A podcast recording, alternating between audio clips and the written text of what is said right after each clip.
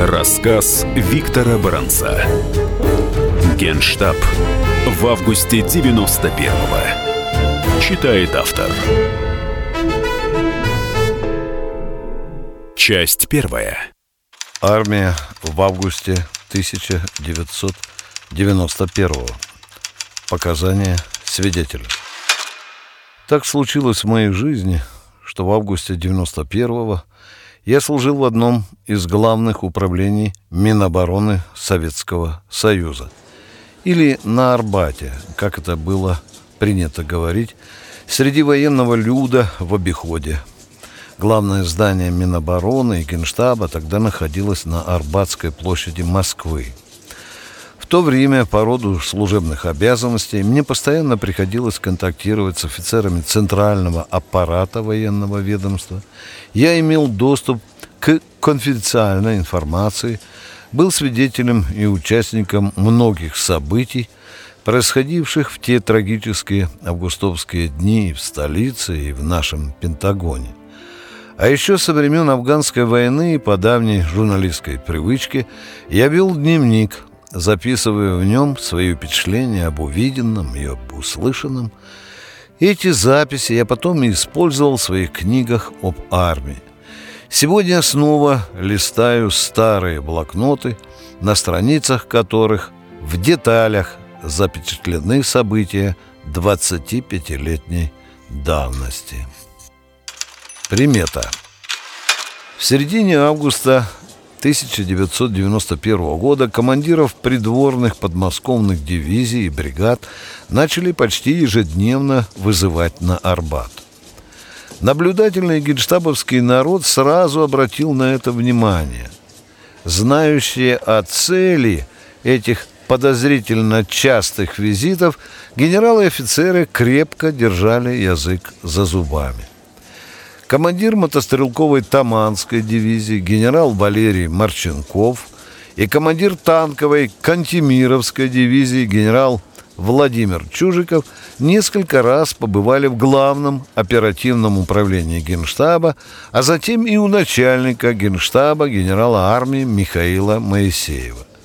Судя по тому, что командиры застревали в кабинете Моисеева надолго, разговор был там серьезный – Генералы, ожидавшие своей очереди в приемной начальника генштаба, недовольно ворчали. «О чем можно так долго трепаться?» «Заготовка картошки срывается», — невозмутимо отвечал на это дежуривший приемный офицер, поблескивая плутовскими глазами. Когда же некоторые полковники из главного оперативного управления Генштаба дружно забегали на пятый этаж с подробными картами Москвы, то, наверное, уже и генштабовские уборщицы могли догадаться, что в столице грядет заваруха. В один из тех дней в моем кабинете громко заскрипел ЗАС – телефон засекреченной связи. И неизвестный офицер на другом конце провода, едва представившись с толком и расстановкой, начал медленно по слогам рапортовать, иначе по ЗАСу ничего не разберешь. «Это Истра!» — позывной изменен. «Беспокоит! Докладываю по заправке четвертой!» И начал перечислять тонны горючего – «Вы кому звоните, товарищ полковник?» – спросил я. «Как кому?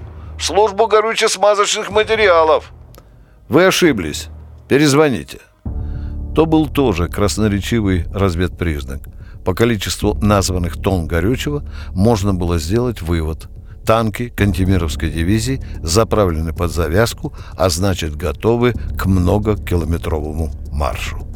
Вскоре Минобороны и в Генштабе уже почти в открытую стали поговаривать «что-то будет», но лишь единицы знали, когда. Бывают такие исторические события, которые вкрадываются в нашу жизнь в виде мрачных, мимолетных предчувствий, а уходят с печатью вечности, взорвав казавшийся незыблемым уклад бытия. Предчувствие – дежурный по приемной министра обороны СССР сказал мне, что в ночь с воскресенья на понедельник в кабинете шефа ни разу не газ свет. Маршал Советского Союза Дмитрий Тимофеевич Язов, матерый войсковой волк фронтового закала.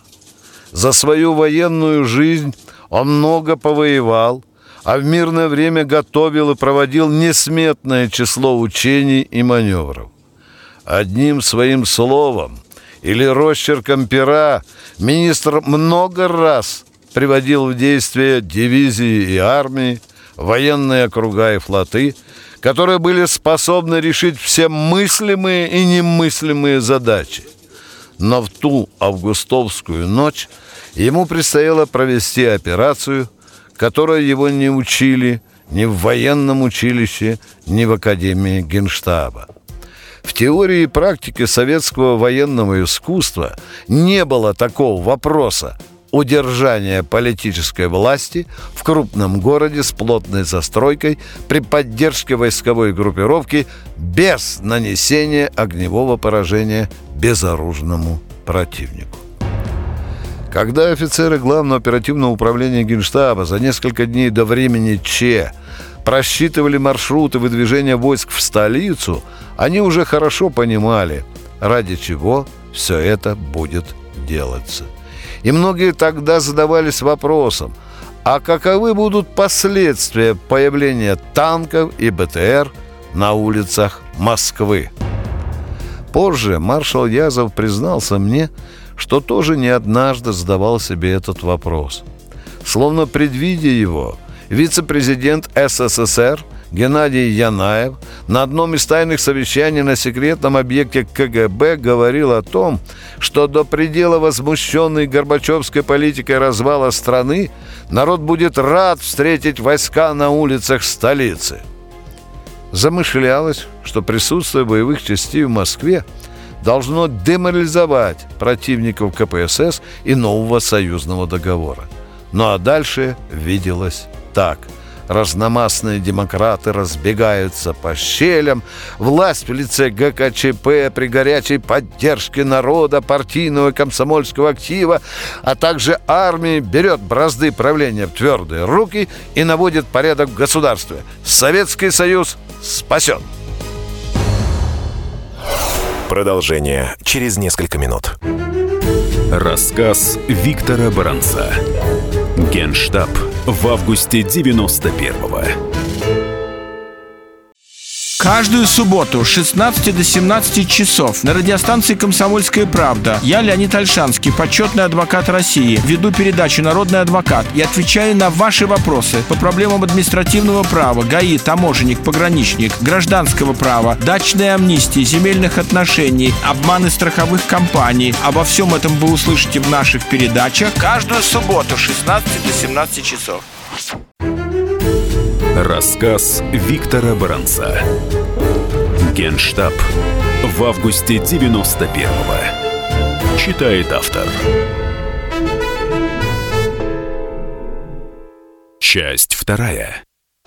Многие серые лошадки нашего Пентагона, уже посвященные в эти затеи, только между собою судачили, что проводить в столице политическую по сути операцию с участием армии такая же безмозглость, как раскалывать орехи боевой гранатой. С теми, кому до поры до времени не положено было знать о готовящейся акции, делиться такой информацией категорически запрещалось. Даже мой древний друг и сослуживец, полковник Петр Савчук, который никогда не скрывал от меня проблемы своего управления Генштаба, и тот на сей раз упорно помалкивал не выспавшийся, с розовыми цвета вареных креветок белками глаз и серебристой, почти свинячей щетины на щеках, он пару раз забредал ко мне в кабинет просить кофе. Он говорил, что за последнюю неделю уже выпил месячную норму. Расспрашивать его о характере задания было бесполезно. Да это в генштабе не принято. Генералы и офицеры презрительно относятся к тем, кто пытается разузнать семейные тайны, интересоваться которыми было не положено. К слишком любопытным и сплетникам на Арбате относятся с гораздо большим презрением, чем к бездарям. В пятницу, 16 августа, Савчук, видимо, не выдержал, чтобы хоть чуток не выпустить пар. Я уже знал. Если Савчук садится в кресло напротив, закуривает сигарету, смачно затягивается дымком и спрашивает старик, «А как ты думаешь?» Это значило, что его мучили какие-то очень серьезные сомнения. У многих офицеров на Арбате есть эта привычка вентилировать свои выводы с помощью мозгов сослуживцев. Чем чаще это делаешь, тем меньше пускаешь мыльных пузырей в документах. Несколько голов всегда умнее одной. Савчук сел в кресло, закурил, посмотрел на меня устало хмурыми глазами и сказал, «Старик, а как ты думаешь, допустим, если наши придут в Москву, народ поддержит?» Я был убежден, что народ поддержит. Хотя, конечно, народ-то пошел разный. Возможно, кто-то будет и под танки ложиться, и бутылкой с зажигательной смесью в них швырять. На худой конец гнилые помидоры. Но ведь главное, что миллионы иссохлись без порядка. Я заводился с каждым новым словом. Я уже видел танки на улицах. Алые розы сыплются на зеленые броневые башни и закопченные трансмиссии. Миллионы москвичей радостно ликуют, а счастливые командиры и солдаты несут на руках детей — и салют. Обязательно будет невиданный салют. Может, даже лучше того, что был в мае 45-го. И московские старушки будут украдкой крестить по своей милой привычке наших бравых воинов и плакать от счастья. И полковники генштаба бывают романтично дураковатыми. Савчук недоверчиво глядел на меня смертельно усталыми глазами – и стеснительно позевывал. «А с тобой не скучно будет на нарах в матросской тишине сидеть», — мрачно сказал полковник. «Сладко поешь. Ты когда последний раз по Москве-то пешком ходил? Человек на воздушной подушке». В том нашем ночном разговоре он мимолетом бросил фразу, которую я часто затем вспоминал. Куда-нибудь вводить войска наша национальная болезнь. Бывают фразы, которые начинаешь носить как очки. Я вспоминал анекдот, рассказанный Савчуком. Иностранный офицер хвастался советскому, что на службу он ездит на Форде, к теще на Мерседесе, а за границу на Вольво. А я на службу хожу пешком, а к теще езжу на автобусе, ответил наш офицер. А за границу — допытывался иностранец. «А за границу я обычно езжу на танке». Утро туманное. Над Минским шоссе ранним утром 19 августа стоял такой туман, что свет танковых фар еле-еле пробивал его. Эта картина была похожа на вождение боевых машин в молоке. Танки Кантемировской дивизии грозно рвались к Москве. По своему маршруту спешили в столицу батальоны Таманской дивизии. Быстрее всех вышла к заданным объектам 27-я отдельная бригада специального назначения из теплого стана. А тульским десантникам командующий воздушно-десантными войсками генерал Павел Грачев отдал какой-то странный приказ – торопиться не спеша. На центральном командном пункте Генштаба шла бешеная работа.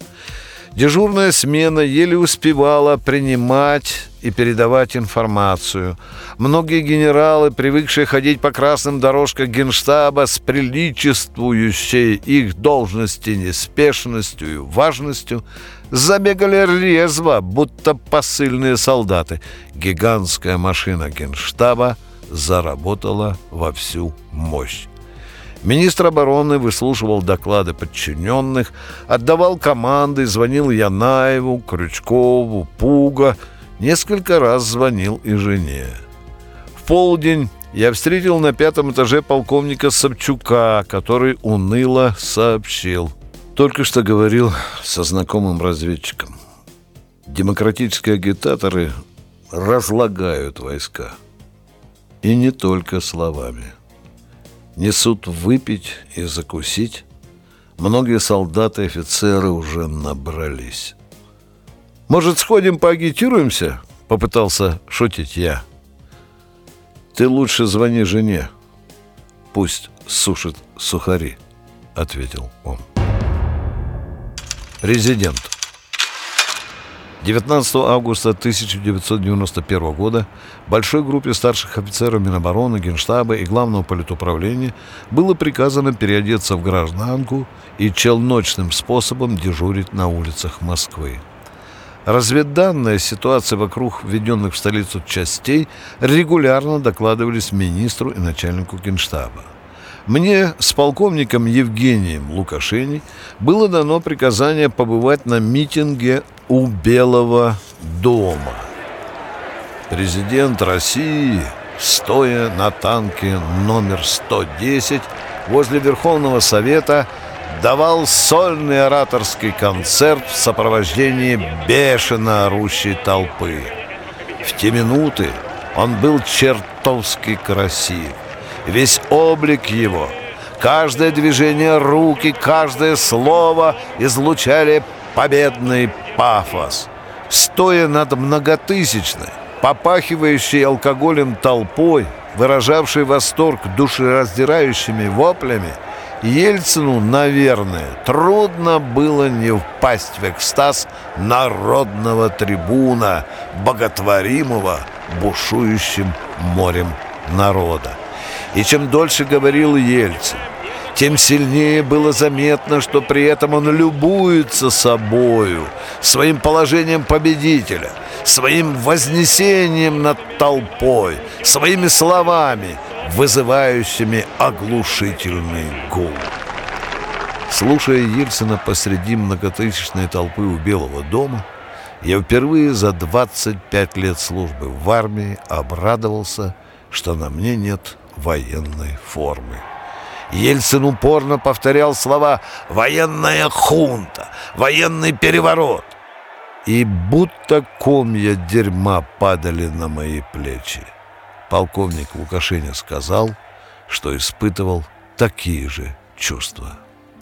Все, что происходило в августе 91-го, жгло, корежило и ломало наши души. Нет для военного человека худшего положения, чем оказаться в эпицентре разборок политических кланов своей страны. Когда эти кланы бросаются в схватку, армия становится похожей на милиционера, которому приходится разнимать мутузящих друг друга родственников. Но мало того, что нас втянули в эти разборки, еще и стали обзывать военной хунтой. Эта кличка была обидной. Несправедливость состояла в том, что военная хунта обычно делает путь с целью захвата власти. Власть в августе армии и даром не была нужна. Не для захвата таких объектов она обучена. Для нас главное дело – защита государства от внешних врагов. Военная хунта свергает врагов внутренних этих внутренних врагов мы не видели. Продолжение через несколько минут. Рассказ Виктора Баранца. Генштаб в августе 91-го. Мигранты и коренные жители. Исконно русская и пришлая. Культурные конфликты и столкновения менталитетов – Пресловутый НАЦ-вопрос встает между нами все чаще и острее. Ставим его ребром на радио «Комсомольская правда». Программу «Национальный вопрос» слушайте каждую пятницу после восьми вечера по московскому времени. Рассказ Виктора Баранца. Генштаб в августе 91-го. Читает автор. Часть третья. Но ведь государство не само собой начинает разваливаться изнутри. Его же кто-то разваливает. Так возмущенно говорил мне полковник Савчук, когда мы с ним вели политбеседы. Кто-то же должен спасать Союз. Нахрена же мы тогда голосовали на референдуме в апреле? Союз прежде всего должны спасать политики, отвечал я. Эти политики уже ничего сделать не могут. Они отдыхают в Фаросе. Если не могут сделать одни политики, спасут другие при нашей поддержке, говорил я. Но разве тем, что мы в Москву нагоним войск, союз спасешь, парировал Савчук. А если спасем вдруг? Вдруг клюет в задницу петух, сказал Савчук. Эх, если бы был человек, который мог тогда дать убедительные ответы на все наши трудные вопросы. Когда тебе отдают приказ, смысл которого не вполне понятен, чувствую себя бараном на поводке. А тут еще президент обзывает хунтой. Но если мы хунта, то как тогда называются те, кому приказано взять под охрану Белый дом, в котором засел Ельцин? Они что, из другой армии? Великий, страшный разлом пошел в августе по войскам и душам человеческим. Август раскалывал на противостоящие лагеря не только страну, но и армию. И, конечно, Тогда невозможно было предположить, что эта зараза станет привычным состоянием жизни, которое будет именоваться красивым, но далеким от истины словом «демократия», которое во всех энциклопедиях, словарях трактуется как власть народа. Но Россия осознает это позже, когда на глазах этого самого народа и от имени его станет бурно нарождаться совсем иная власть, алчно и ненасытно мародерствующее на несметных богатствах государство, скупающее, распродающее и ворующее все, что можно было купить, продать и уворовать. И весь путь этой народной власти – с этого рокового августа до сего дня услан сонмищами трупов застреленных, взорванных, зарезанных людей, многие из которых с ошалелыми от счастья глазами 19 августа 1991 года орали на Краснопресненской набережной. Да здравствует Ельцин! Да здравствует демократия! Но пройдет всего лишь несколько лет, и многие, многие люди, которые боготворили Бориса Николаевича, будут его проклинать. Но это будет потом. А тогда, в августе 91-го, рушилось внутри нас что-то ранее незыблемое. Растворялись принципы порядка, к которым привыкла армия, изменялись и кумиры, еще вчера звавшие нас в одну, а сегодня совсем в другую сторону. Еще с курсантских пор я всегда глубоко веровал, что люди в погонах, как ни одно другое сословие, особенно брезгливо относятся к перебежчикам. Но тогда, 19 августа я понял, что хамелеонство в равной степени свойственно не только гражданским, но и военным.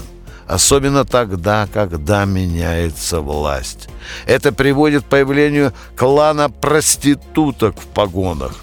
Еще один верный признак раскола армии на Арбате и в главных штабах видов вооруженных сил и родов войск. В те августовские дни некоторые генералы и полковники демонстративно рвали партбилеты и нарочито громко рассказывали коллегам, что их деды в свое время состояли в Белой гвардии, были кулаками, пострадавшими от советской власти или поджигали первые советские колхозы. Некоторые закрывались в кабинетах и строчили докладные записки своим знакомым деятелям в Белом доме, перечисляя фамилии наиболее рьяных пособников ГКЧП в руководстве Минобороны Генштаба. Они страшно спешили сделать свои меркантильные карьерные ставки, уже хорошо понимая, что скоро на Арбате появится много вакантных должностей и нельзя упустить момента. Их уже вскоре почему-то стали называть демократически настроенными военными руководителями. Серость, которая еще недавно не могла и помышлять о продвижении по службе ввиду своей бездарности, мгновение ока совершала головокружительный карьерный взлет и плохо скрывала огонь сатанинской радости в глазах от счастливого сознания того, что теперь пришло ее время. Но надо было еще пережить все трагедии августа, чтобы во всей красе увидеть эту породу людей, умеющих быстро менять шкуру, веру и принципы, предавать ближних, если это дает возможность присосаться к новой власти и продвинуться по службе. Бывают события, которые особенно ярко высвечивают в душах гражданских и военных людей самое высокое – и самое низкое. И особенно, если эти события связаны с борьбой за власть, за должность, за престижное место под солнцем. Грачев – Выполняя указ ГКЧП о введении в Москве чрезвычайного положения и приказ министра обороны СССР маршала Дмитрия Язова, командующий воздушно-десантными войсками генерал-лейтенант Павел Грачев обеспечивал прибытие в столицу 106-й Тульской воздушно-десантной дивизии и взятие под охрану стратегически важных объектов столицы. Некоторые руководители правоохранительных органов уже вскоре после августа сделали публичные заявления, которые шокировали многих на Арбате – они утверждали, что генерал Грачев – соучастник ГКЧП, поскольку он действовал в строгом соответствии с приказами, директивами и указаниями руководства военного ведомства. От момента получения приказа на ввод войск в столицу и до второй половины дня 20 августа никто не слышал от Грачева протестов против силовых методов наведения порядка. Хотя справедливости ради следует сказать, что еще зимой 91-го, особенно после драматических событий в Вильнюсе и Риге, в Красной Звезде он открыто высказал свое несогласие с тем, что власти применяют войска против мирного населения. Кремль тогда заворчал на Язова из-за того, что его подчиненный задирает хвост и позволяет себе сомневаться в правильности решения высшего политического руководства. Министр полетпил Грачеву устный выговор, но не было заметно, чтобы в их служебных отношениях появилась трещина.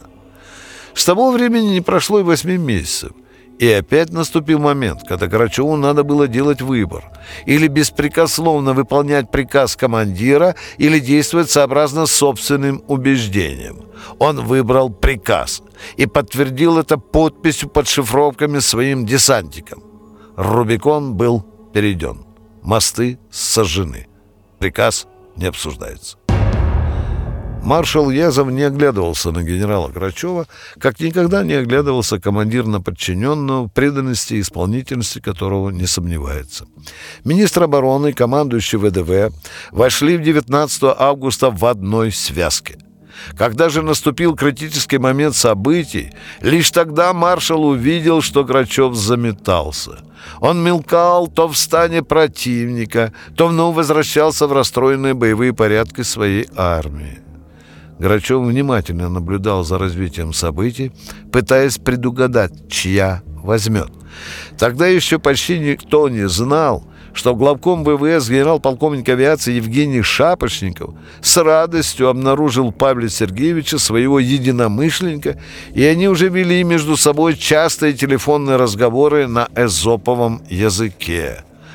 В ту осень на Арбате мне довелось слышать много дискуссий о поведении Грачева в период августовских событий. Кто-то его осуждал, кто-то доказывал, что в той ситуации по-другому Павлу Сергеевичу поступать было нельзя. Судить было легко, понять трудно ибо очень часто невозможно отделить меркантильную хитрость от умно и трезво выстроенных расчетов, которые вынужден делать человек, попавший в трудную ситуацию. Знакомые офицеры штаба воздушно-десантных войск рассказывали мне, каких командующий позванивал то министру обороны СССР, то в Белый дом, внимательно отслеживая развитие ситуации – Грачев 19 и 20 августа звонил различным представителям российской власти и усиленно зондировал обстановку. Были звонки секретарю Совета Безопасности Юрию Скокову. Продолжение через несколько минут. Рассказ Виктора Баранца. Генштаб в августе 91-го. И сошлись они в чистом поле, и начали они биться, каждый за свою правду. И не было в той битве ни правых, ни виноватых. Звон стали, крики поверженных. Самый беспощадный проект радио «Комсомольская правда». Радио «Рубка». Столкновение взглядов, убеждений и принципов. У гостей в студии всегда полярные мнения. Слушатели участвуют и голосуют. Нам есть о чем поспорить. Остро, жестко, жестоко. Программу «Радио. Рубка». Слушайте на радио «Комсомольская правда». Каждую среду в 18.05 по московскому времени. Рассказ Виктора Баранца. Генштаб в августе 91-го. Читает автор. Часть четвертая. Когда же в наиболее горячих головах некоторых членов ГКЧП родилась идея взять штурмом Белый дом – Грачом тайком послал туда командира Тульской десантной дивизии генерал-майора Александра Лебедя, чтобы он сообщил защитникам Белого дома время намечавшегося штурма. Но от этой идеи арбатские генералы уже вскоре отказались. Грачев тогда рассчитал все исключительно точно – как и Шапошников, скрыто игнорируя приказы министра обороны, он дал понять засевшим в Белом доме, что никаких силовых мер против них предпринимать не будет. Выдвинув десантников к Белому дому с целью блокирования стратегического объекта, затем, когда ситуация стала меняться не в пользу ГКЧП, превратил их из блокировщиков в защитников, то был окончательный выбор те августовские дни приходилось слышать на Арбате разные оценки этому поступку Грачева. Одни называли это предательством, другие – мудростью. Грачев называл это прозрением. Позже, во время командировок войска и на флоты, довелось мне однажды участвовать в жарких офицерских дискуссиях о поведении командующего ВДВ в дни августовских событий. Чаще всего люди говорили о том, что если Грачев ответил на приказ Язова о вводе десантников в Москву «Есть», то по всем канонам офицерской чести и устава обязан был идти с маршалом до конца, ибо приказы не могут выполняться наполовину. Они либо выполняются полностью, либо не выполняются вообще. Середины нет.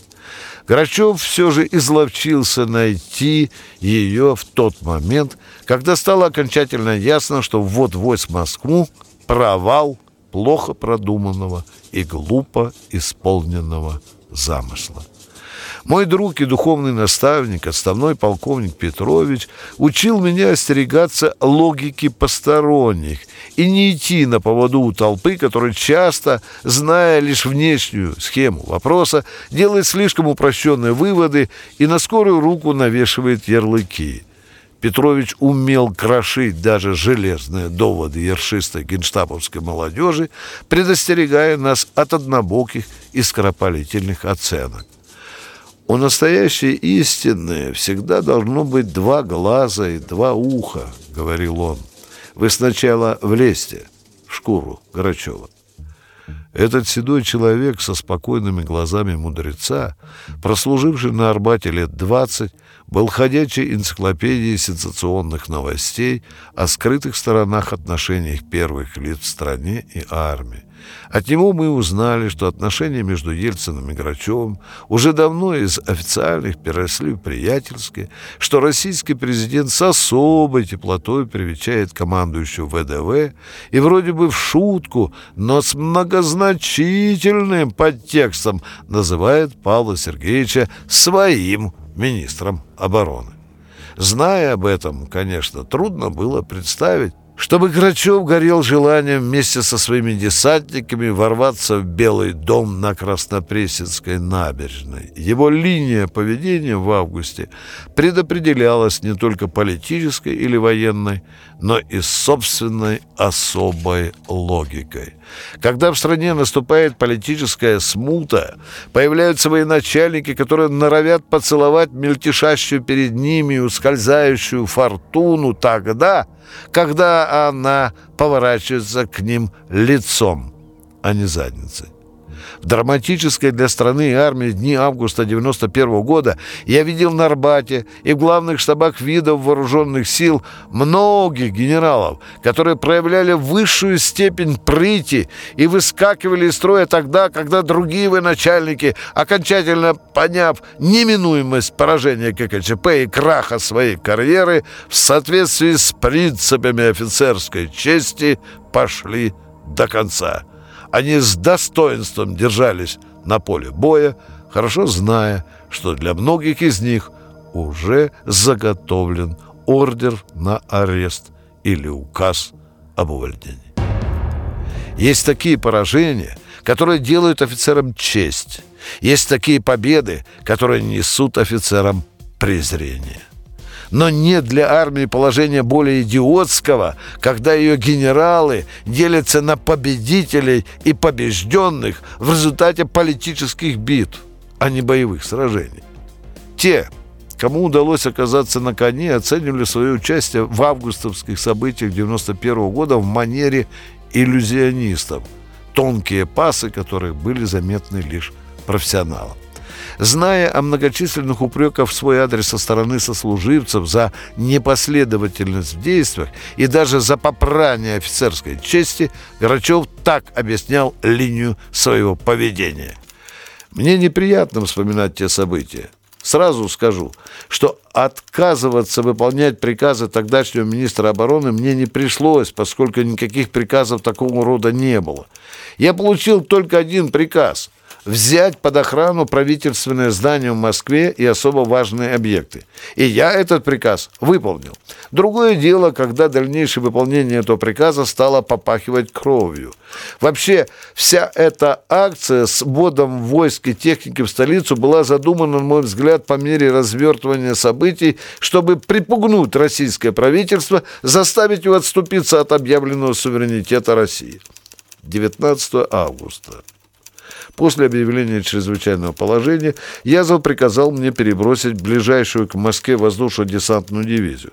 Приказы, как известно, не обсуждаются, но оценивать их, вникать в их смысл – право того, кто приказ выполнить обязан. Не понять, что за приказом Язова кроется политическая подоплека, мог только человек с совестью и интеллектом органчика из Салтыкова-Щедрина – Комдиву задачу я поставил, но при этом дал понять, чтобы выполнял он ее спокойно, вдумчиво, без излишней спешки. Марш прошел бескромно, ни одна машина не перевернулась. И в 6 утра мне позвонили из приемной президента России. «С вами будет говорить Борис Николаевич Ельцин». С Ельциным мы довольно близко познакомились в том же году, когда приходилось решать наболевшие проблемы частей ВДВ, дислоцированных в России. Меня еще тогда удивила его большая осведомленность о наших повседневных делах и заботах. Решал он вопросы четко, прямо, не прикрываясь завесы общих фраз и ссылок на сложное время. И вот знакомый жесткий голос в трубке. «Что там случилось, Пал Сергеевич? Что за КЧП такое?» коротко доложил. «Какие у вас задачи?» «Взять под охрану объекты в столице». «Это провокация, Павел Сергеевич. Есть ли у вас возможность обеспечить охрану здания Верховного Совета России?» Отвечаю. «Вас понял, охрану обеспечим». Вот такой состоялся разговор.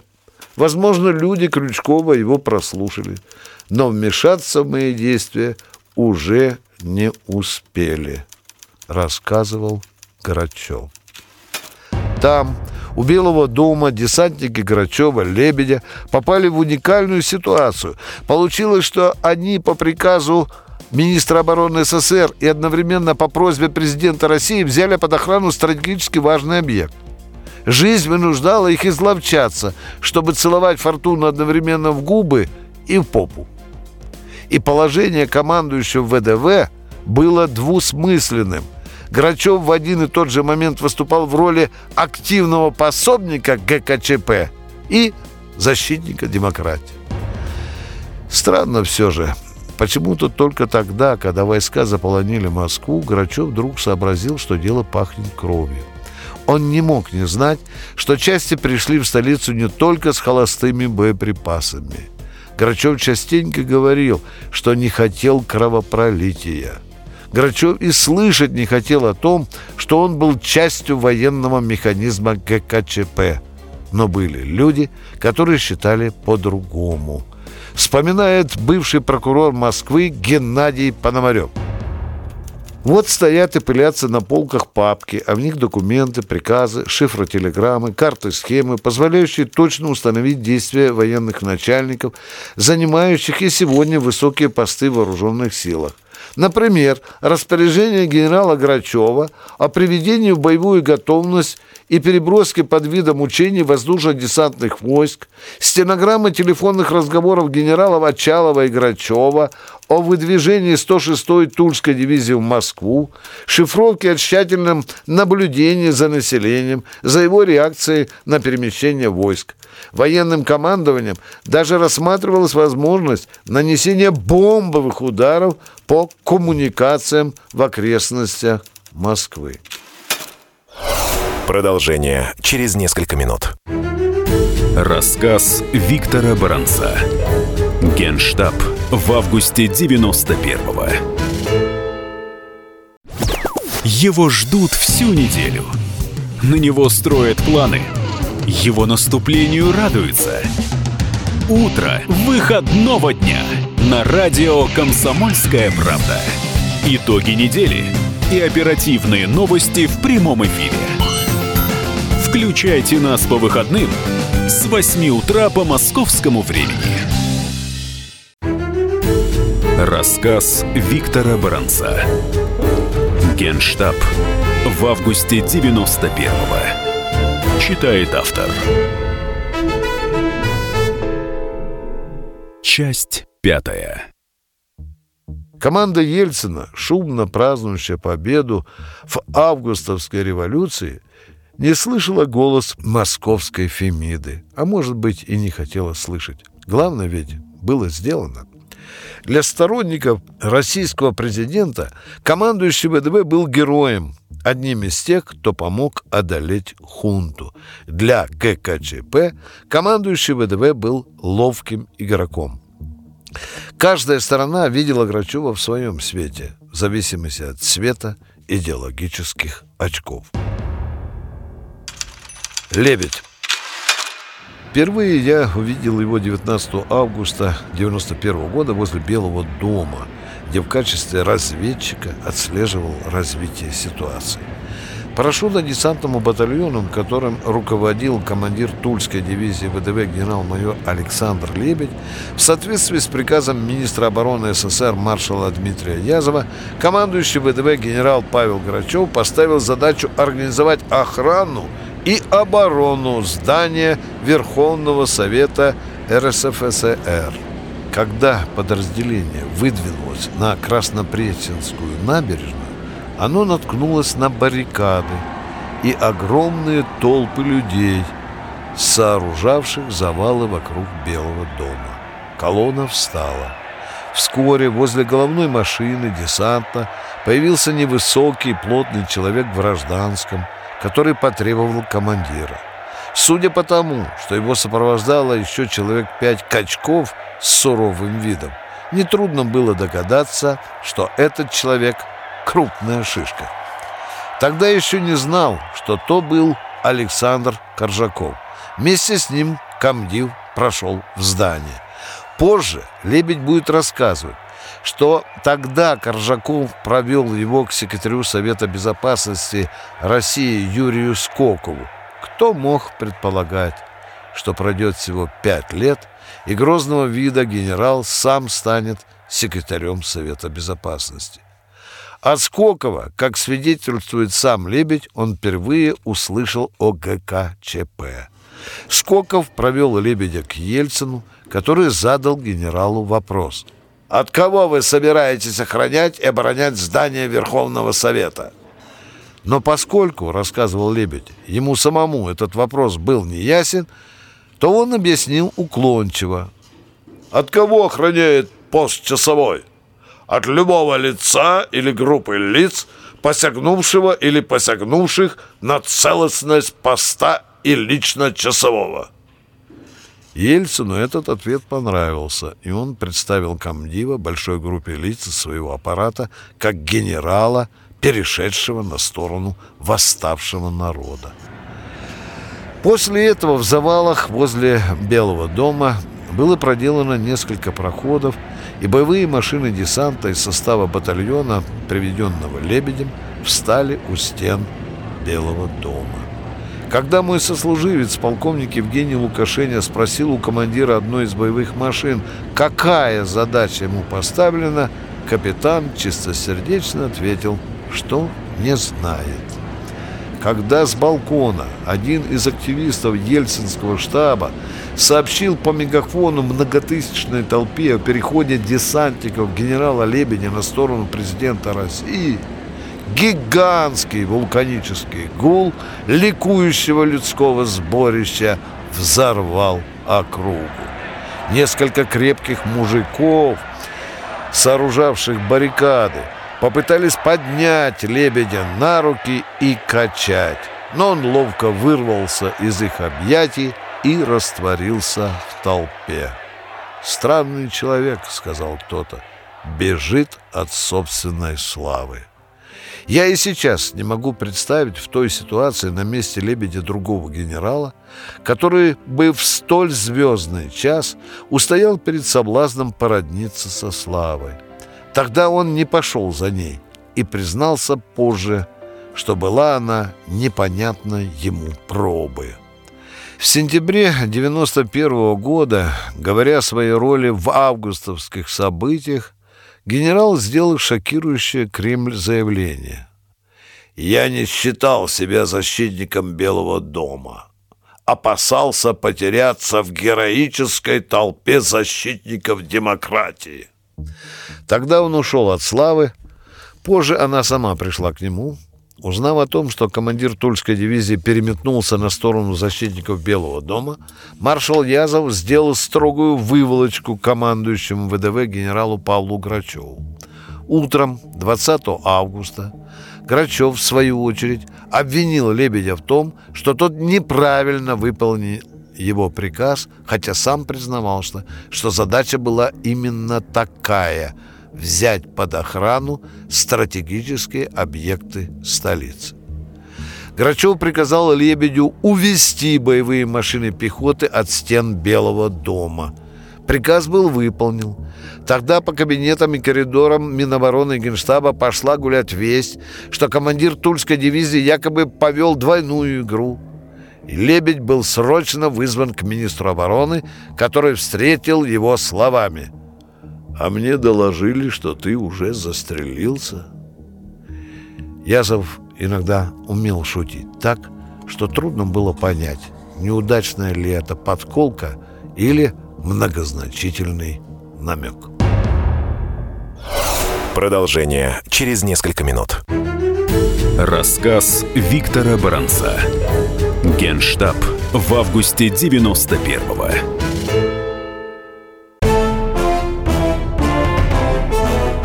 Товарищи солдаты и офицеры российской армии. Полковник Баронец разрешает обратиться. Звоните и задавайте накопившиеся вопросы. Угроза НАТО, жилье для военнослужащих и перевооружение России.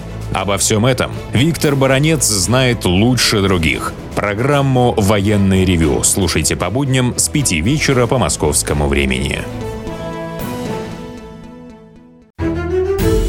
Рассказ Виктора Баранца. Генштаб в августе 91-го. Читает автор. Часть шестая. Мячики.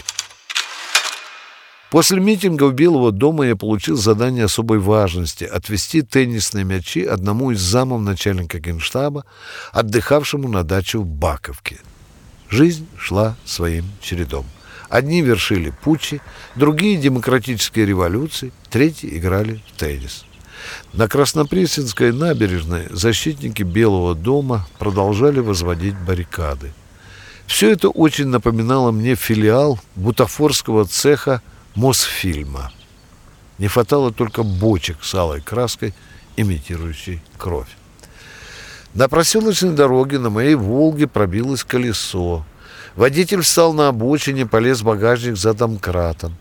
Недалеко по вытоптанной траве брело коровье стадо, которое погонял мужичок, выгоревший на солнце солдатской плащ-палатки. Он шел за коровами, изредка позевывая и почесывая задницу от укусов наседавших слепней. Подойдя ближе к нашей машине, поинтересовался. «Что это там за шум у Москве?» «ГКЧП», — ответил я ему. «Какое еще такое ЧП?» «Порядок решили наводить, танки на улицах. Вот что». «Давно пора. Этот, э, э, как его, Ельцин молодец. Дай ему Бог здоровья!» И пастух яростно зачесал задницу матеря проклятого слепня. Детишки начальника радостно завизжали, получив новые теннисные мячики. Я сидел рядом с кортом на скамейке и следил, как туда-сюда летал упругий мячик. Его били, он летел. Мячик метался то на одну, то на другую сторону сетки. Я смотрел на мяч, а думал об армии. Заместитель начальника генштаба отвел меня в сторону и заговорщицки сказал, «Значит так, ты меня не видел. Передашь помощнику, что я у матери в Питере. У меня отпуск до 1 сентября. Сегодня вечером уезжаю». Я возвратился в свой кабинет на Арбате. Везде было тихо. Лишь где-то там, на площади у Белого дома, все еще кипела революция. В дверь кто-то постучал. Затем она открылась, и вдруг показалась нога в туфле и без носка. Нога весело шевелилась. За ней появился полковник Ильин. У него был вид сытого и довольного жизнью человека. Полковник упал в кресло и закурил, жмуря плутоватые глаза. Он стал рассказывать, какой волшебный половой бой с женой прогрессирующего импотента пришлось ему провести только что в комнате отдыха своего шефа, пока тот мотается где-то по войскам. Полковник занимался любовью на листовках с воззваниями ГКЧП к военнослужащим. Листовок было много – Сложенные в аккуратный четырехугольник, они представляли собой неплохой ипподром в неприспособленной для любовных утех комнатухе. Я думал о высоких материях демократической революции, о том, почему зам начальника генштаба пытается скрыться от нее – а полковник все больше отвлекал меня своим рассказом о том, что одна из листовок якобы даже приклеилась к сказочно красивой попке его партнерши. На попку я бы еще посмотрел, а вот от листовок тошнило. Я достал из сейфа недопитую бутылку водки и недогрызанную пачку печенья. Выпили. Друг все больше распалялся увлекательными рассказами о любви. я начинал выглядеть невинным пацаненком в сравнении с опытным половым разбойником и тоже стал что-то вспоминать. Хмель разжигал приятные воспоминания и явные фантазии, но на листовках я еще ни разу не упражнялся, и полковник с гордым превосходством выслушивал меня. Но, видать, я что-то перегнул. Он недоверчиво посмотрел на меня хмельными глазами и сказал на прощание. «Ты еще расскажи, что на люстру с ней лазил» зашел дежурный офицер и передал приказание шефа срочно уничтожить все бумаги, которые хоть в какой-то степени могут скомпрометировать наше славное ведомство перед лицом демократии. Грибники – когда Москва угомонилась, я часто вспоминал дни, которые предшествовали событиям, развернувшие Россию под фальшивые знамена демократии. Вспоминал и первые часы, когда впервые увидел свою армию, рвущуюся в столицу. 18 августа 1991 года я собирал грибы на полигоне Кантемировской дивизии – пил водку вместе с офицерами этого придворного соединения, которых давно и хорошо знал. И никто и словом не обмолвился, что ночью придется двигать танки на Москву. Один из них позже признался, что в тот раз меня посчитали минобороновским разведчиком, приехавшим прозондировать, как кантемировцы настроены, как умеют держать язык за зубами – а демонстративный поход офицеров по грибы гарнизонное начальство рассматривало как маскировочный ход, рассчитанный на лопоухость ельцинской разведки. Поздним вечером того же дня я позвонил дежурному по своему управлению, чтобы узнать новости. Он скучающим голосом сообщил мне, что с утра было какое-то очень серьезное совещание – а в полдень появлялись председатель КГБ Крючков, министр МВД СССР Пуга, а вечером Язов вместе со своим замом Очаловым поехали в Кремль. До сих пор нет. Уехали в 18.30, а уже 24.00. В то время на Арбате только говорили о готовящемся 20 августа подписании союзного договора и прогнозировали последствия весьма вероятной неудачи этой акции. И потому можно было смело полагать, что все эти встречи в Кремле были связаны с попытками не дать стране распасться. Лишь позже я узнал, что 18 августа примерно в 23.30 вице-президент СССР Янаев подписал указ о взятии на себя полномочий президента государства.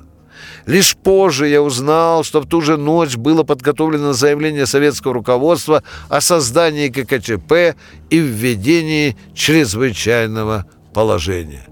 Лишь позже я узнал, что прежде чем поставить свою подпись под этим документом, Язов настоял на том, чтобы был введен режим чрезвычайного положения, при котором появление войск в Москве приобретало хоть какую-то легитимность. А утром 19 августа я проснулся от разъяренного рева танковых двигателей. Выскочил на балкон. Подо мной в Москву ползала бронированная гидра танковой колонны. На башнях боевых машин желтели по два перекрещенных дубовых листка — кантемировцы. Сосед стоял на своем балконе в белой майке и черных трусах. Жадно посасывая пиво из горла, он тяжелым хмельным голосом отдавал команды войскам — «Ускорить движение! Соблюдать дистанцию!» Зазвонил телефон. Дежурный по управлению. «Срочно на службу! Проспишь историю!» В тот день я ехал на службу в радостном настроении. В метро. Пожалуй, впервые за несколько последних лет не однажды ловил на своих погонах уважительные взгляды простых людей. Я понимал эти взгляды и гордился тем, что военный. Мне казалось, что сейчас весь народ смотрит на нас, военных, вот такими же глазами, полными надежд и уважения. Но то было глубокое заблуждение. Армия ждала, что ее в Москве с ног до головы осыпят цветами, а ее забрасывали гнилыми помидорами и яйцами. Несколько месяцев назад я позвонил бывшему и последнему министру обороны СССР маршалу Дмитрию Тимофеевичу Язову. Он серьезно приболел, и потому разговор наш был короток. «Дмитрий Тимофеевич», — сказал я, — «так что же, на ваш взгляд, было в августе 91 -го года? Военный переворот или военный путь?» Маршал ответил не сразу, раздумывал. И, наконец, негромким, болезненным голосом ответил. В августе 91-го было восстание. Последняя попытка спасти Советский Союз. От Гитлера мы его спасли. От капитализма нет.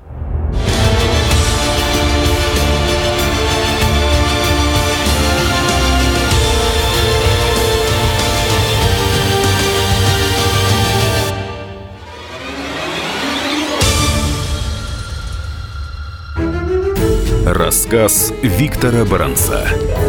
Генштаб в августе 91-го. Мы живем в горячее время.